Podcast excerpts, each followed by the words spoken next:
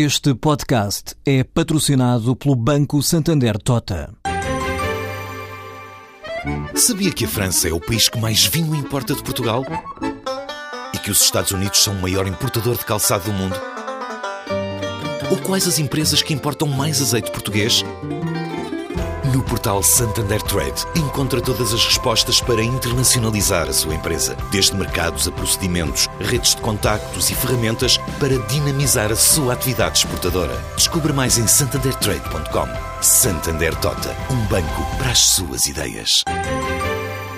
Cresce por todo lado a consciência de que os desafios que a economia põe aos diversos países exigem respostas cada vez mais integradas regionalmente, isto é, para regular um conjunto de problemas no comércio, nos investimentos, no equilíbrio ecológico, no aquecimento global, na integração social, cada vez mais é preciso contar com estruturas que coordenem as políticas muito para além de cada um dos países.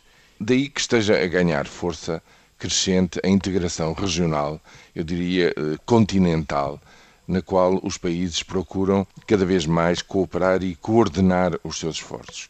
É este mais um caso que se dá hoje ao assinar um convênio de integração, ou seja, um primeiro passo para integrar quatro organizações da América Latina e das Caraíbas, a saber o Mercosul, a mais importante, que até agora agrupava a Argentina, o Brasil, o Paraguai, o Uruguai e a Venezuela, mas também uma outra organização chamada ALBA, a Petrocaraíbas, que agrupa o conjunto de ilhas na região das Caraíbas, e a Aliança do Pacífico, composta pelo Chile, o Peru, o México e a Colômbia.